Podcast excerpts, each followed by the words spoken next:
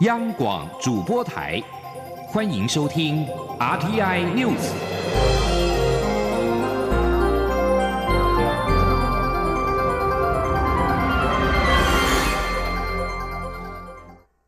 各位好，我是主播王玉伟，欢迎收听这节央广主播台提供给您的 RTI News。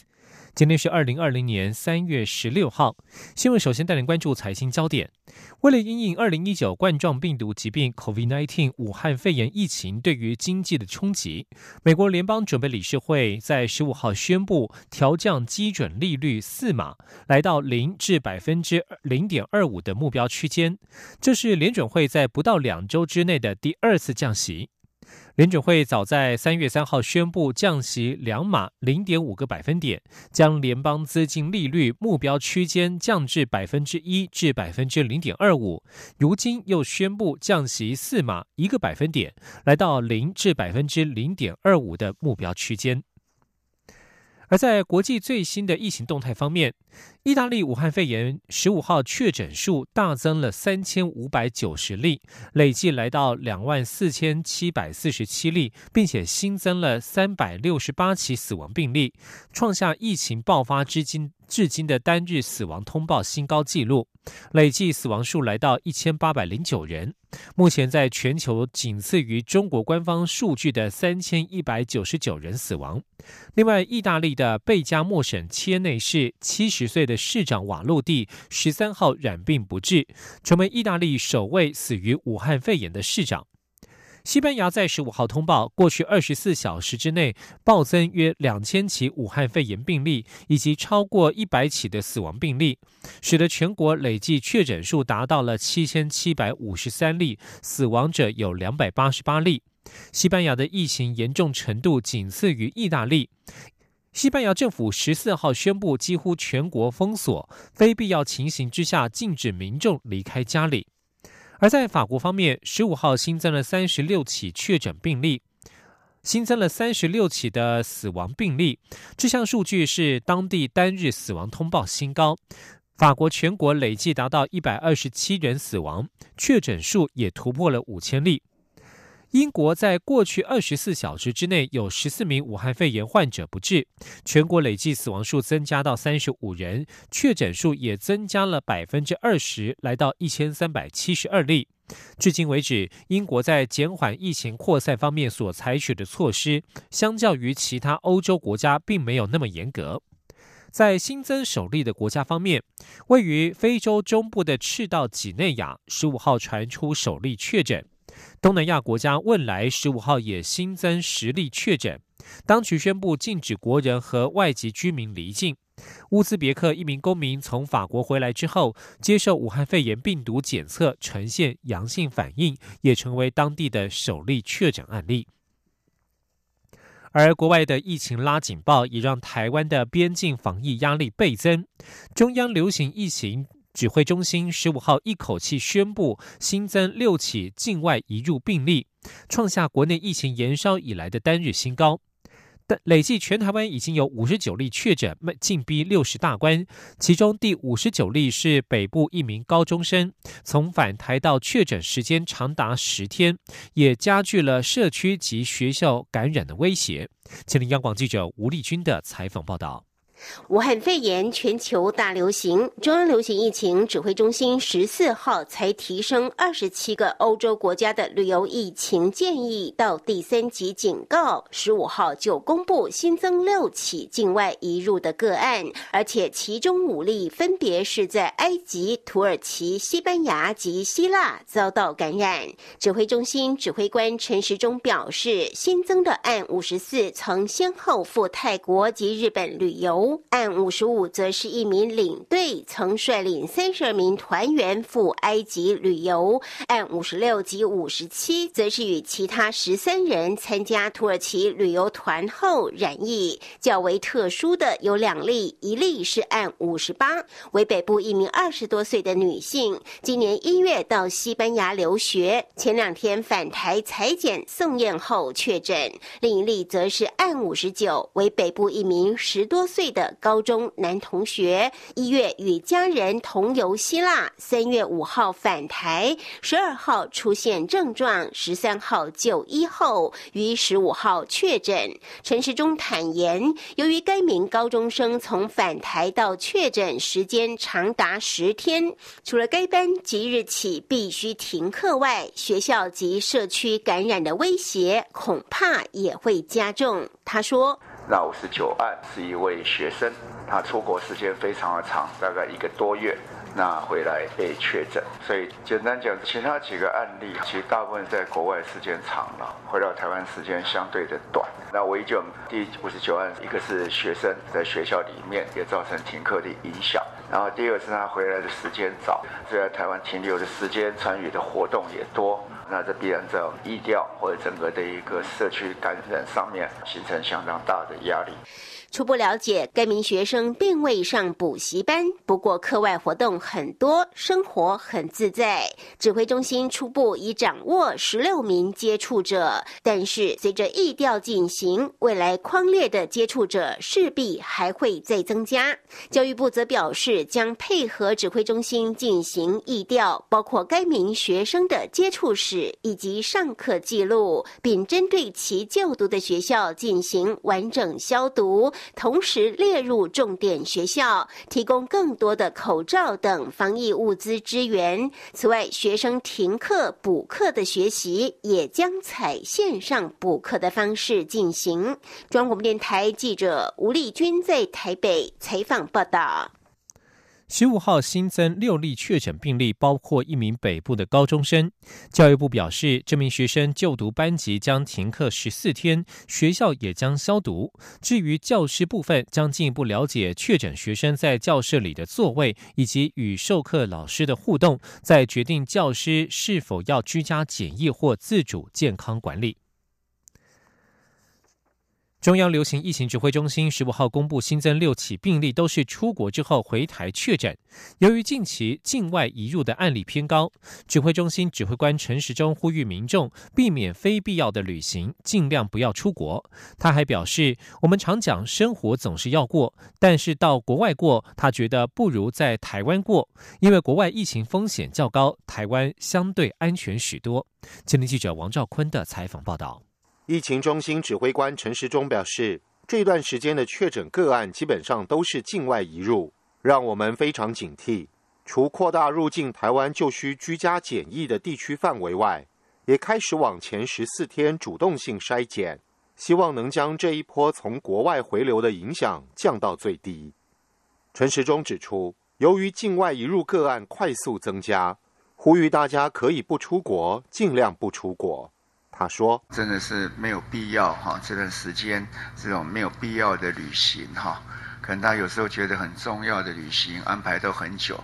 不过真的要千万要忍一忍了哈，因为却毕竟是风险很高，好，那而且带回台台湾来来讲，大家都得不偿失哈。台湾目前确诊五十九案，陈时中表示，其中本土二十七案，境外移入三十二案。”疫情指挥中心同时宣布，即日起将埃及旅游疫情建议提升至第二级警示，提醒民众前往当地应采取加强防护措施。此外，美国在台协会声明表示，将与台湾合作对抗疫情。陈时中对此回应表示，医药是美国强项，且对生技科技发展投入大量防疫资源，我方积极寻求与美国合作。美国也乐于有台湾这样的合作伙伴。中央广播电台记者王兆坤台北采访报道：埃及的俗称武汉肺炎 （COVID-19） 疫情升高，外交部在十五号调升埃及的旅游警示灯号为橙色，建议国人应避免非必要的旅行。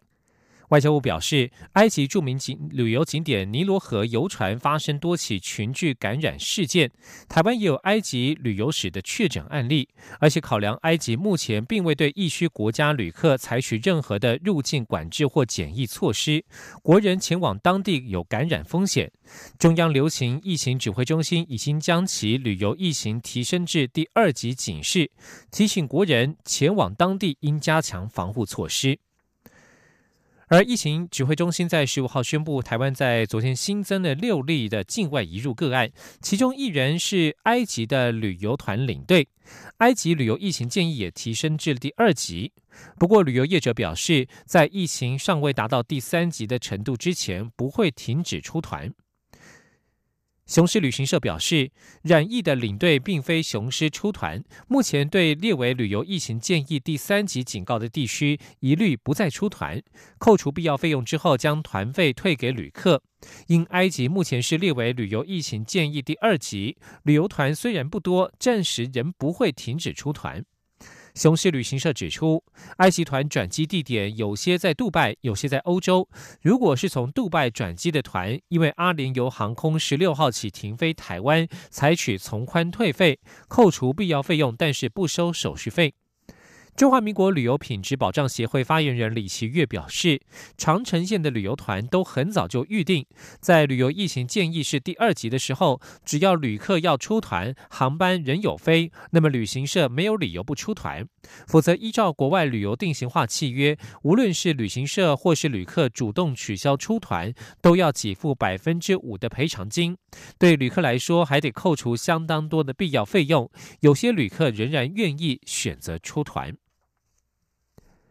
严重特殊传染性肺炎隔离及检疫期间防疫补偿办法日前公布，民众因为武汉肺炎而居家隔离、检疫及家属请假照顾，每天可以领取一千元，最多十四天新台币一点四万元的防疫补偿。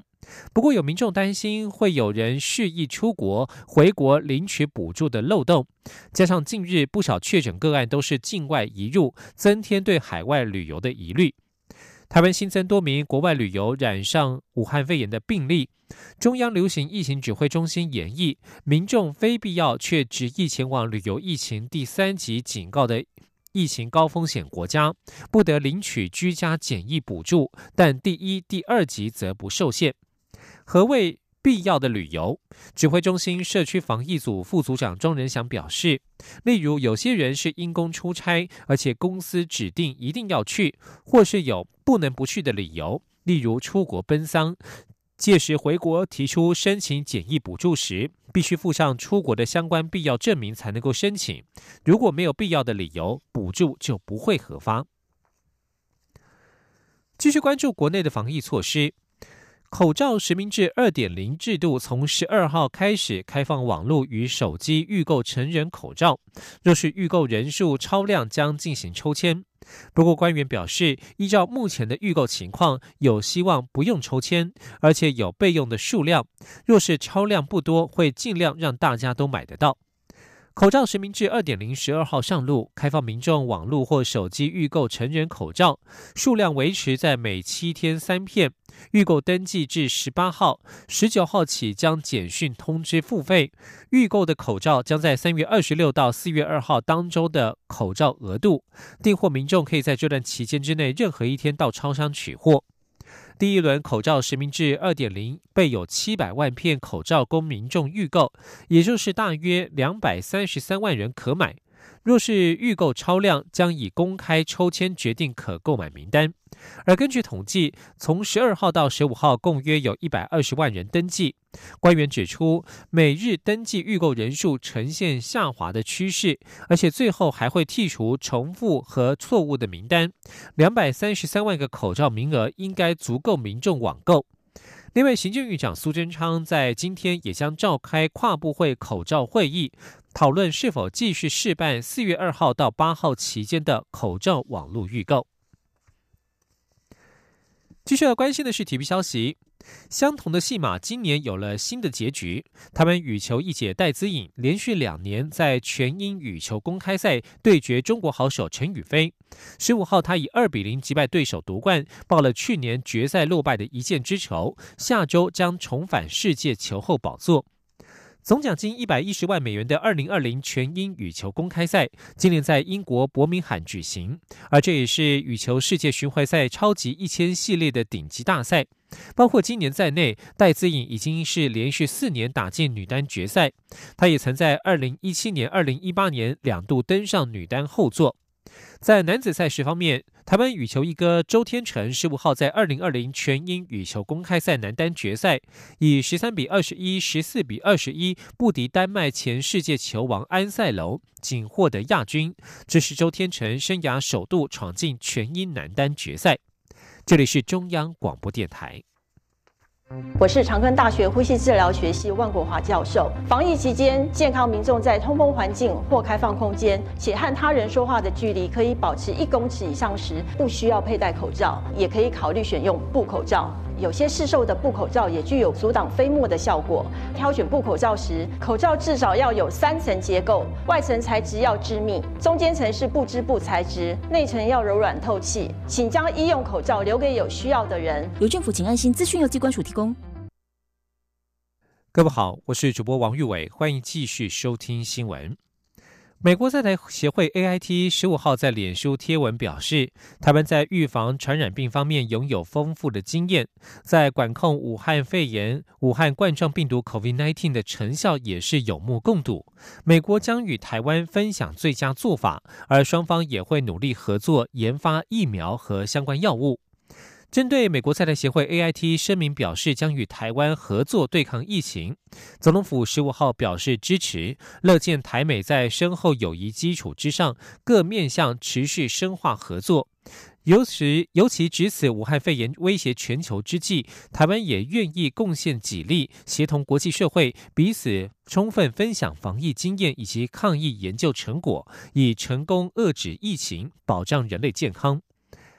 外交部也正式回应指出，外交部代表我政府对于 A I T 的声明表示支持，也将协调各方积极与美国有关机构进行合作与交换，携手对抗肆虐全球的武汉肺炎。虽然台湾的防疫作为有效防堵疫情扩散，也受到全球瞩目及赞誉，但是在国际疫情仍快速扩散的此刻，我方要采取更有效作为，与国际社会加强合作，研发和生产疫苗或药物等防疫工作。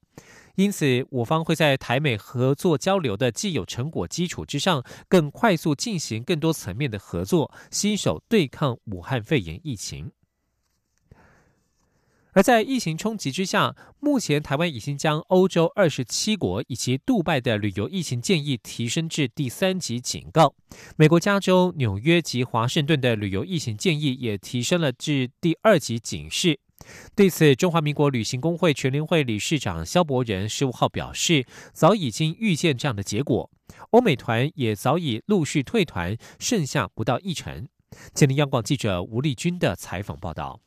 武汉肺炎疫情肆虐，包括中东的杜拜以及欧洲深根区二十五个国家，还有英国和爱尔兰，都在十四号继中港澳、韩国、伊朗及意大利之后，被台湾列为旅游疫情建议第三级警告的国家。美国加州、纽约及华盛顿三大州，以及中东的巴林和科威特的旅游疫情建议，也继日本及新加坡之后，提升至第二级警。是对此，旅行工会全联会理事长肖伯仁十五号受访表示，旅行业营运早已快见底，加上欧洲从上个月就开始陆续出现疫情，因此业者也早已陆续取消出团到三月底甚至四月底。肖伯仁说：“因为欧洲团哦，单一的欧洲团比较少，它很多都是意法瑞或者是和比如。”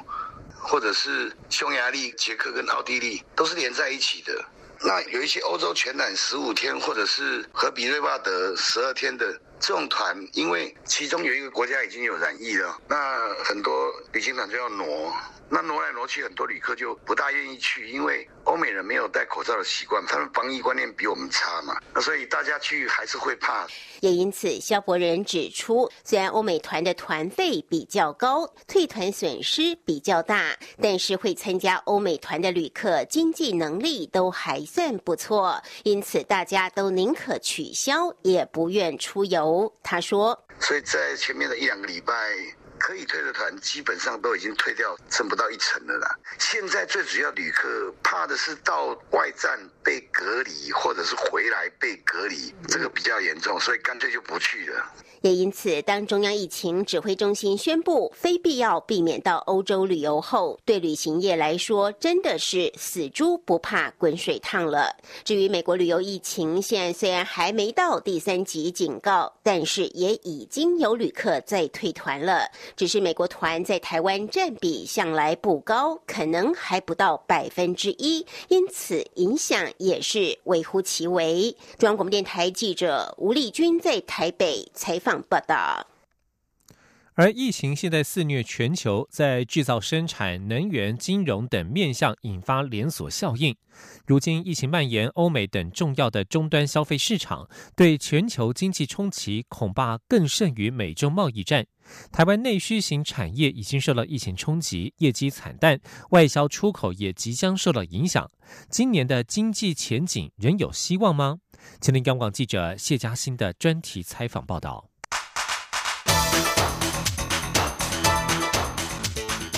专题报道。武汉肺炎 （COVID-19） 自中国爆发以来，疫情不仅扩散至全球各地，也造成世界工厂中国的供应链断裂危机，全球消费需求减缓，也引发国际油价大跌，甚至崩盘。疫情还掀起恐慌心理，全球股市绿油油。尤其美国股市交易所在地的纽约州受疫情影响，宣布进入紧急状态，美股卖压出笼，单日大跌两千点。武汉肺炎无疑是今年全球经济最大的。黑天鹅。台湾方面，除了制造业受到中国复工情形不顺影响，面临原料零组件断裂风险外，内需型产业更是首当其冲。观光、餐饮、零售、百货、交通等商业服务业无一幸免。根据经济部估计，商圈、夜市与传统市场营收衰退三到五成，百货及购物中心人潮也减少三成，影响业绩约两成。餐饮业业绩则是规模减少一到三成不等，且业者们自评，冲击最严重的时间点可能会落在三到四月。尽管就中国官方消息显示，当地疫情逐渐受到控制，企业复工情形也慢慢好转。供应链断裂的危机有望解除，不过因疫情已扩散至欧美等全球重要的终端消费市场，且恐持续到第二季，甚至成持久战。就美中台三角贸易性质而言，美国消费动能若因疫情而下滑，连带会影响到台湾出口外销。财政部就预估三月份疫情将拖累出口约七点五到九个百分点。工商团体原先期盼疫情在第一季渐渐收尾，如今疫情持续在全球肆虐，不但不利今年全球经济成长率的表现，甚至可能面临保二大作战，冲击可能超越二零一九年的美中贸易战。工商协进会理事长林柏峰就直言，情况并不乐观，过去期待的 V 型反转可能也难以补足缺口。他说：“看来世界的景气受这一波的影响，第一季是一定受影响了。第二季可能本来是不会再继续严重，但是看来第二季可能也是很麻烦的。上个月比现在大家看的经济的这个 GDP 或者 PMI 啊都要更严重。疫情能够先控制好，那么各国经济回稳是才重要。”那现在看来是不大可能哈，看不到这个转折点。至于台湾方面，主计总处估今年经济成长率将落在百分之二点三七，不过这是基于疫情能在第一季受到控制的前提下所做的预测。如今疫情恐拖到第二季，外界预料将再做下修。林柏峰认为，今年台湾经济将如同世界经济一样难保二。全国商业总会理事长赖正义则说，台湾疫情控制得宜，六月景气还是有望复苏，认为下修幅度不会那么大，还是有机会保二。不过，武汉肺炎虽对台湾内需型产业造成庞大冲击，但也为部分产业带来机会。整体来说，对台湾的影响可能没有原先想的那么大。今年经济成长率保二仍有希望。中央大学台经中心执行长吴大任说：“以制造业来讲呢，像这几个月中国那边没有办法复工，所以有很多单子是接到台湾来做。然后从去年开始，有很多台商开始回流。”我的了解，现在制造业其实他们都有很多厂商，他们其实都还在加班的状态，甚至还有缺工。所以说呢，有一些产业是受到负面影响，但是有些产业呢，它搞不好是获利的。所以两相抵消，对台湾的影响可能没有想象中这么大。工商团体、学者都强调，现在除了积极防疫之外，政府当务之急是以一系列的政策工具来帮助产业纾困、渡过难关。如何规划落实是一大关键。另一方面，由于内需型产业冲击庞大，推出有效的刺激消费措施也同样重要。另外，由于疫情可能延续到第二季的报税旺季，工商团体忧心可能造成企业资金短缺，周转不过来，希望政府给予税制优惠或延后缴税。中央大学财经中心执行长吴大任指出，美国总统川普也正召集相关部会讨论此事，政府可参考美国做法，在非常时期减轻受影响的企业个人税负负担。台湾有 SARS 防疫经验，面对此次武汉肺炎，防疫表现堪称全球模范生。而面对疫情产生的经济冲击，如何以完整的方案协助受影响产业渡过难关，并在外销仍有挑战之际，拿出对的工具来拉抬内需表现，考验政府的智慧及政策落实能力。中央广播电台记者谢嘉欣专题报道。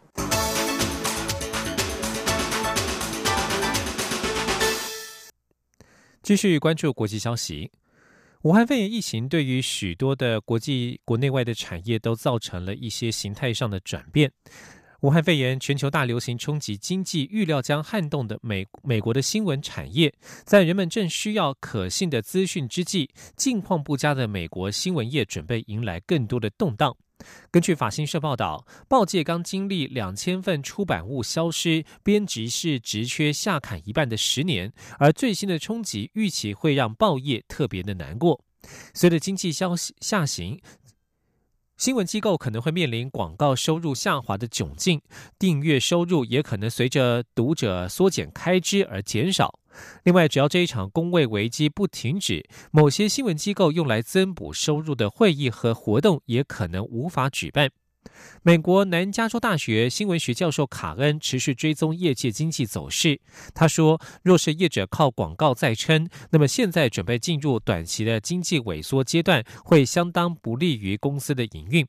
而对于小型的地方新闻机构而言，这将会是一场他们无法轻易从中恢复的直接冲击。”西雅图免费周刊《陌生人》本周就警告公司将迎来危机，他们欲请读者捐款赞助。该媒体指出，他们百分之九十的收入都跟人们直接相关，包括广告、业务费用和他们自己的活动。冠状病毒疫情几乎让收入一次消失殆尽。不过，俄勒冈大学新闻学教授拉德克利夫则是认为，这波疫情是一次转机，可以重建读者对新闻媒体的信任，扭转过往几年的潮流。他说：“国家与国际陷入工位危机的同时，社区民众比以往更需要可靠并了解实况的新闻报道。”